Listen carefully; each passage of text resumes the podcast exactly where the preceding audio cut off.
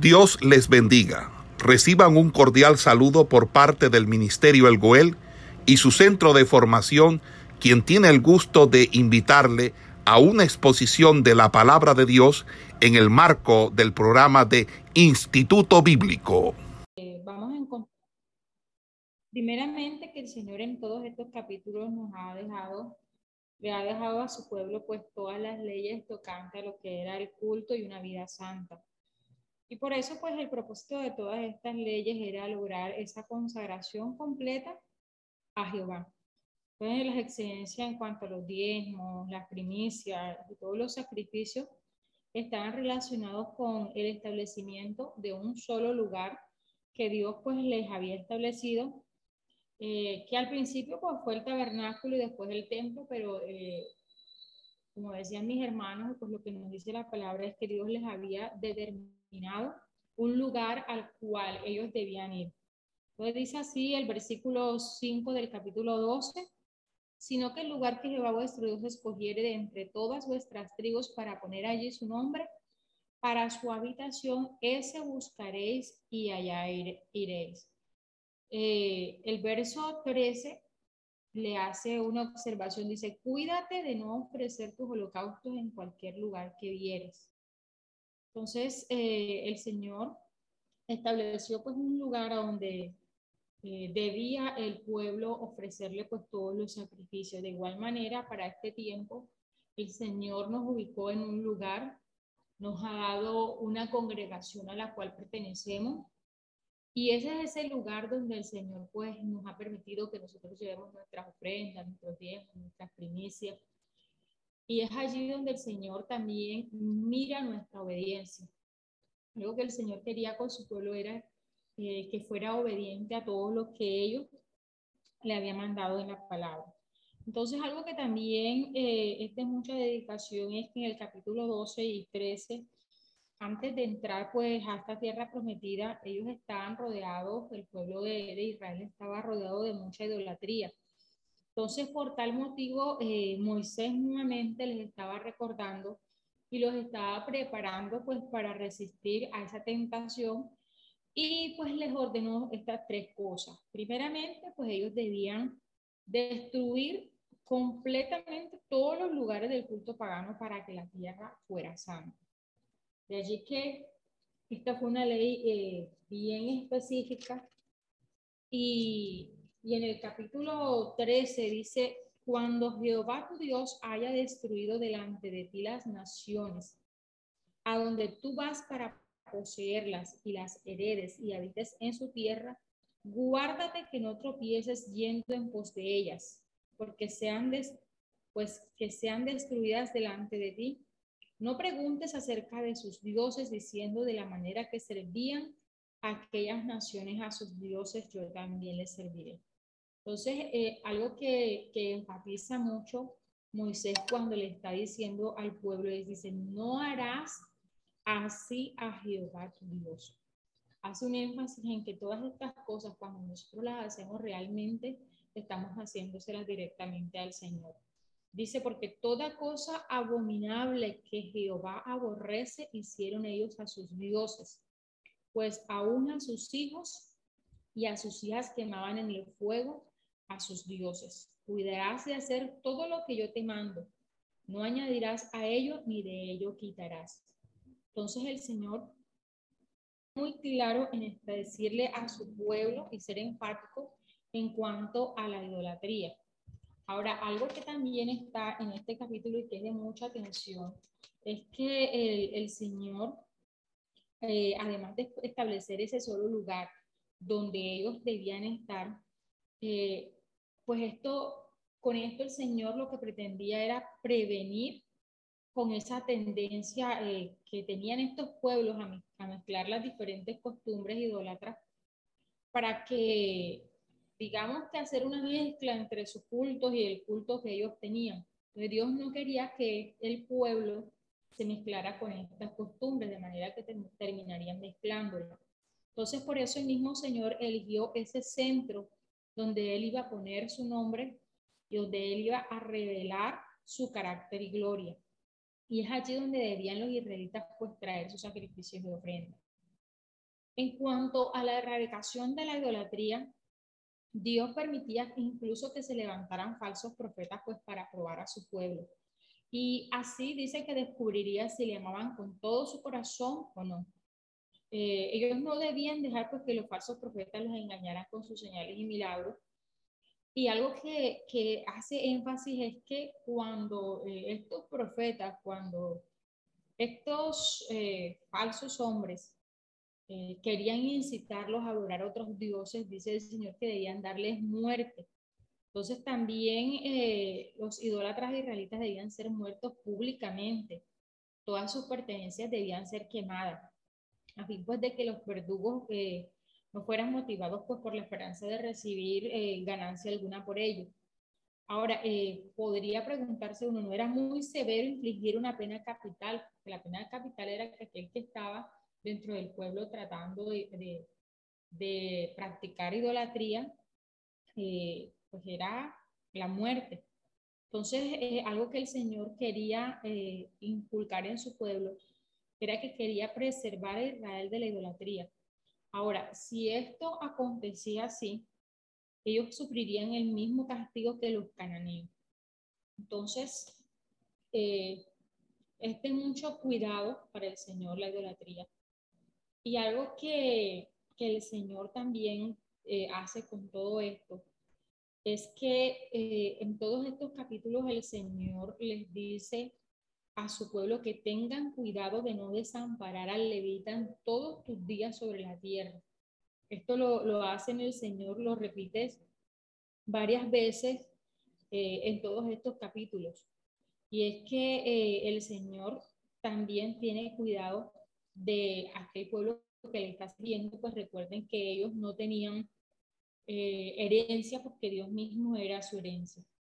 Entonces, eh, el capítulo 13 eh, nuevamente eh, está enfatizando en cuanto a la idolatría, pero algo que también hace el Señor es que te lleva a confrontarte de que aún si en tus familiares, aún si aquellos dentro de tu familia te están incitando o te están llevando Dice que no consentirás con él ni le prestarás oído, ni tu ojo lo compadecerá.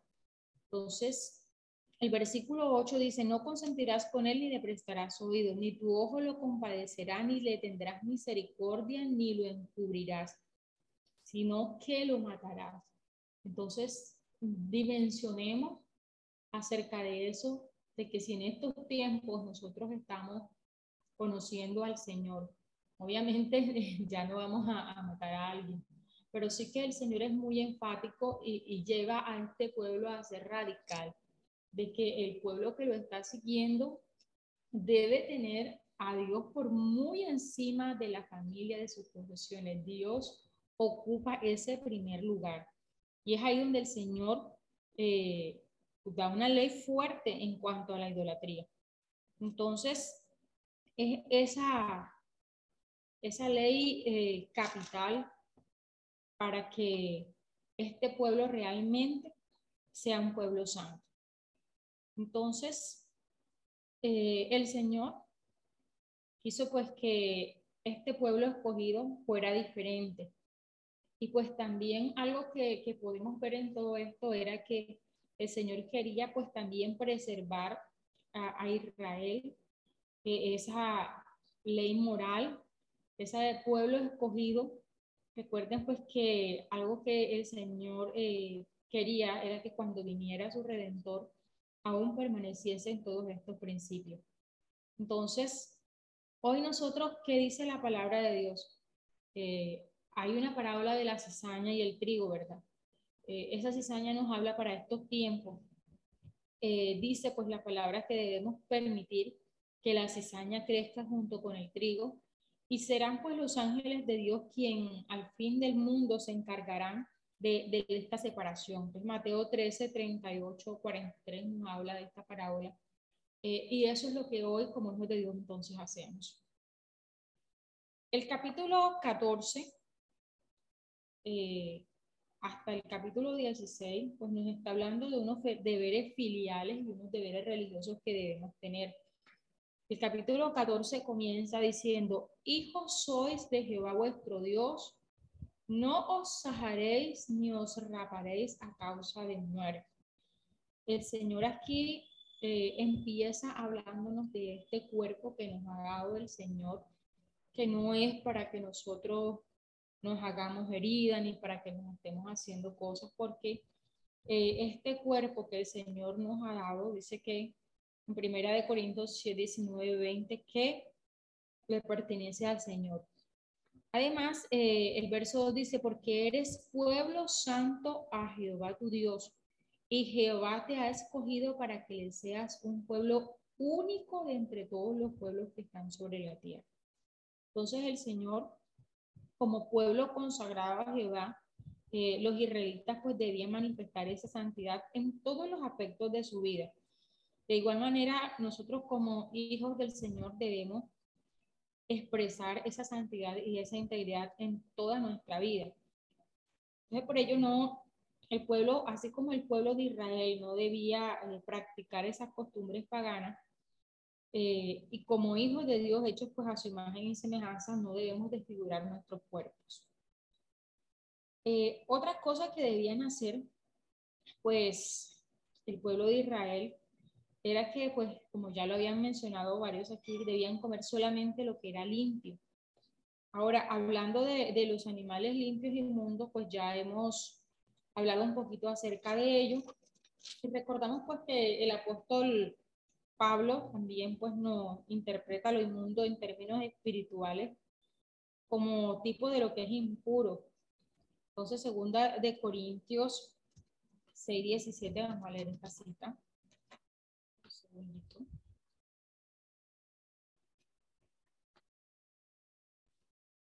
Dice así, por lo cual salid de medio de ellos, apartados, dice el Señor, y no toquéis lo inmundo, y os recibiré.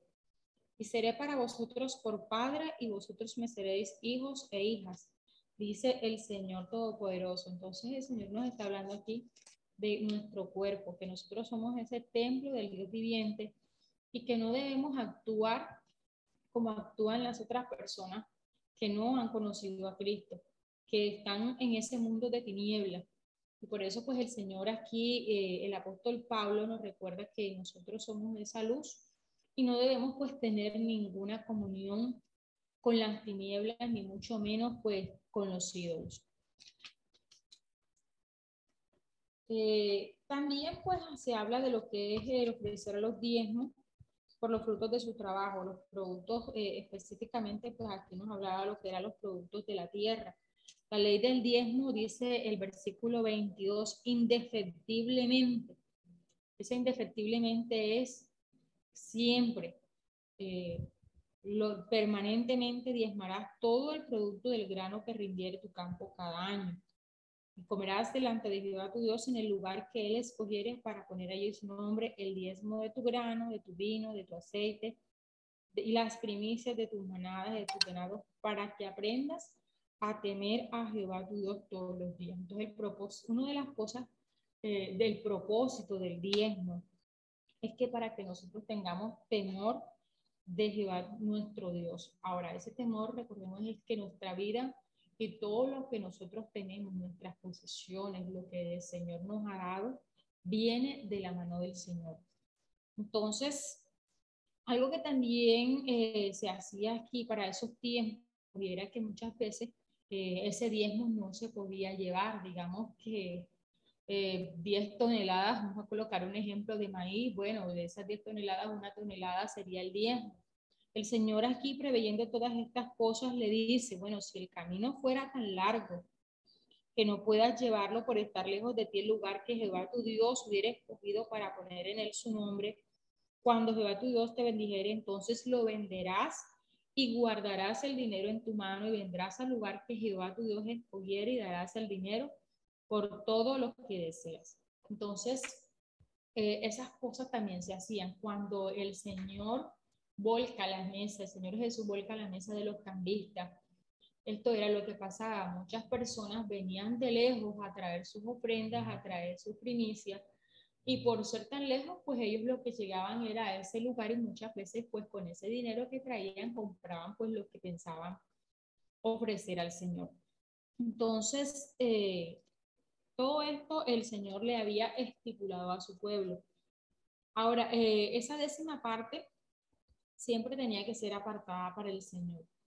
En el versículo 29 del capítulo 14 dice, y vendrá el levita que no tiene parte ni heredad contigo, y el extranjero, el huérfano, la viuda que hubiere en tus poblaciones, y comerán y serán saciados para que Jehová tu Dios te bendiga en toda obra que tus manos hicieron.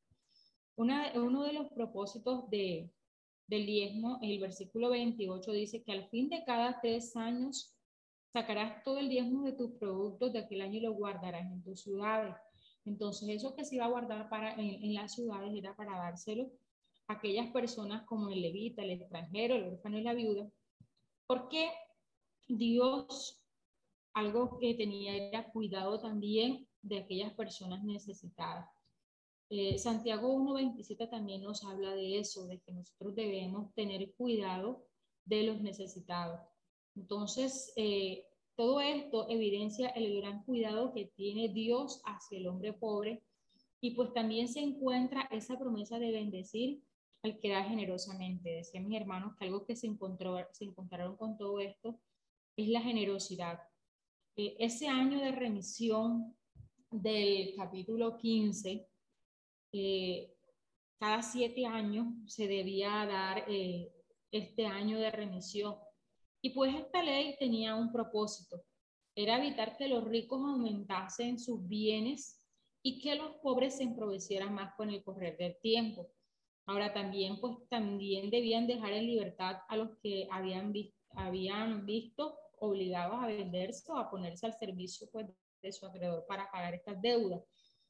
Eh, algo que el Señor hace con su pueblo y, es lo que decía creo que mi hermano Franklin, no estoy segura, pero igual, igual todos lo mencionaron aquí, y era que eh, si esa persona que se había vendido hacía, hacía parte de ese pueblo, dice el versículo 12 del capítulo 15, si se vendiera a ti tu hermano hebreo o hebrea y tuviere servido seis años al séptimo, le despedirás libre. Y cuando lo despidiere libre, no, lo, no le enviarás con las manos vacías. Entonces el Señor tenía cuidado de todos esos aspectos.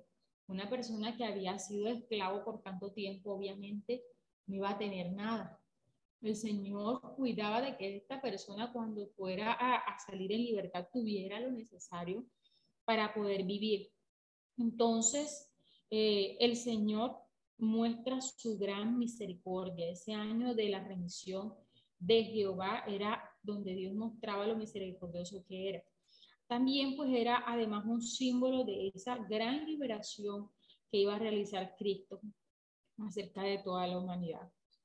Entonces, eh, el Señor en todo esto podemos ver eh, que cuando le estableció todos, estatutos, todos estos estatutos, todas estas leyes a su pueblo, él quería hacer un pueblo diferente. Eh, el versículo 19 del capítulo 15 dice, consagrarás a Jehová tu Dios todo primogénito macho de tus vacas y de tus ovejas. Eh, dice el verso 21, si hubiera en él defecto, si fuere ciego o cojo, o hubiera en él cualquier falta, no lo sacrificarás a Jehová tu Dios. Algo que el Señor quiere de nosotros es que las cosas que nosotros les ofrezcamos al Señor eh, sean lo más perfectas. Y ahora con eso, eh, recordemos que obviamente el Señor no mira la cantidad de lo que nosotros le ofrecemos, llámese tiempo, llámese dinero, llámese algún producto, sino también eh, qué nos motiva a nosotros a darle lo mejor al Señor. Entonces, muchas veces eh, ahí somos como que laxos en eso y no recordamos que lo mejor de nuestra vida, que lo mejor de lo que nosotros tenemos debe ser para el Señor, porque el Señor nos llamó a ser un pueblo diferente. Eh, en todo esto, eh, estas prohibiciones, el versículo 23 dice, aparte de que el Señor nuevamente le está hablando de lo que deben sacrificar y de cómo debe ser, Dice el Señor que no debemos, no se debe comer su sangre. Toda la sangre de estos animales siempre debería ser, dice que derramada sobre la tierra como agua. El capítulo 16 nuevamente pues le recuerda al Señor nuevamente las fiestas que se debían de realizar.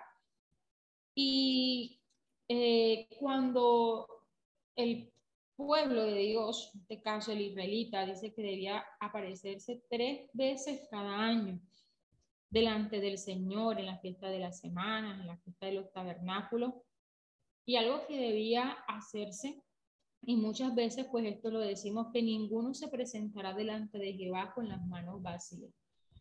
Eh, hay una alabanza que, que dice, con manos vacías vengo a ti, pero realmente nosotros no debemos presentarnos al Señor con manos vacías, ya, vean, ya sea que no tengamos, digamos, que un dinero nuestro corazón siempre debe estar dispuesto pues, para ofrecerlo al Señor. Y algo que también eh, podemos ver ya pasando al capítulo 17 es que el Señor nuevamente les recuerda pues esto, de que todos los sacrificios que nosotros debamos a darle al Señor eh, tiene que ser perfecto. No debe haber eh, falta alguna o cosa mala en él. Entonces, en este capítulo 17 también se ve lo que es la parte de la justicia, como decía mi amigo aquí, eh, de aparte de esos tres testigos. Podemos también eh, mirar en este libro de Deuteronomio eh, específicamente cómo, cómo, el Señor Jesús fue esa persona que recibió todas estas cosas acerca de Jesús muchos atestiguaron con testigos falsos y no hubo una justicia para nuestro Señor. Entonces, podemos ver de que este libro de Deuteronomio, eh, el Señor, podemos ver al Señor Jesucristo hablando eh, en medio de todo esto. Y es algo que eh, podemos palpar en los evangelios acerca de todo lo que nos dijo. Entonces, el Señor eh, da unas instrucciones acerca de un rey en el capítulo 17. Dice, eh, cuando hayas entrado en la tierra que Jehová tu Dios te da y tomes posesión de ella y la habites y digas, pondré un rey sobre mí como todas las naciones que están en mis alrededores. Recuerdan que eh, el Señor esto se lo está diciendo, Moisés está dando nuestras instrucciones. Mucho más adelante, cuando viene el tiempo de los jueces, el pueblo clama por un rey. Ya el Señor lo sabía, está el profeta Samuel, pero ellos empiezan a pedirle al Señor ese rey. El Señor les da unas instrucciones precisas para que ese rey, como debe ser. Ciertamente debe ser alguien del pueblo, no puede ser un extranjero. Pero hay dos instrucciones que llama la atención, dice, pero él no aumentará para sí caballos ni hará volver al pueblo a Egipto con el fin de aumentar caballos, porque Jehová os ha dicho, no volváis nunca por este camino. Ni tomará para sí muchas mujeres para que su corazón no se desvíe, ni plata ni oro amontonará para sin abundancia. Eh, si nosotros vamos al, al, los al libro de, de los reyes, vamos a encontrar eh, dos dos sucesos acerca de que nuevamente la palabra del Señor, cuando se nota una palabra es porque ya el Señor ha visto y está advirtiendo. Cuando Salomón dice la palabra que Salomón tuvo muchas mujeres y esto desvió su corazón. Asimismo que mucho aumentó eh, en muchos casos su bien. Eh, y dice aquí específicamente, eh, llama la atención de que el Señor dice, pero él no aumentará para sí caballos. Los caballos representaban en este caso ese ejército o esa capacidad de fuerza que pudiera tener el rey. Entonces, eh, el Señor hace una advertencia en cuanto a lo que debe ser el rey. Entonces, eh, todas estas cosas, el Señor eh, le dio estas instrucciones precisas a su pueblo. voy a, a, resaltar aquí en el capítulo 13 el versículo 3 dice, eh, no darás oído a las palabras de tal profeta, ni al tal soñador de sueños, porque Jehová vuestro Dios os está probando para saber si amáis a Jehová vuestro Dios con todo vuestro corazón y con toda vuestra alma. En pos de Jehová vuestro Dios andaréis, a él temeréis, guardaréis sus mandamientos y escucharéis su voz, a él serviréis y a él seguiréis. Entonces, cuando vemos este versículo recordamos la tentación del Señor, cuando Satanás va y lo tienta, este, le está ofreciendo que si postrado la adorare. Pero nuevamente el Señor dice, a Jehová tu Dios temerás y a él serviré. Entonces este versículo 4 está nuevamente respaldando eh, el conocimiento que el Señor tenía de las Sagradas Escrituras y el libro de Deuteronomio podemos ver que es citado muchas veces por el Señor Jesús. Entonces, no sé si hasta aquí hay alguna inquietud eh, acerca pues, de lo que hemos visto hasta el momento.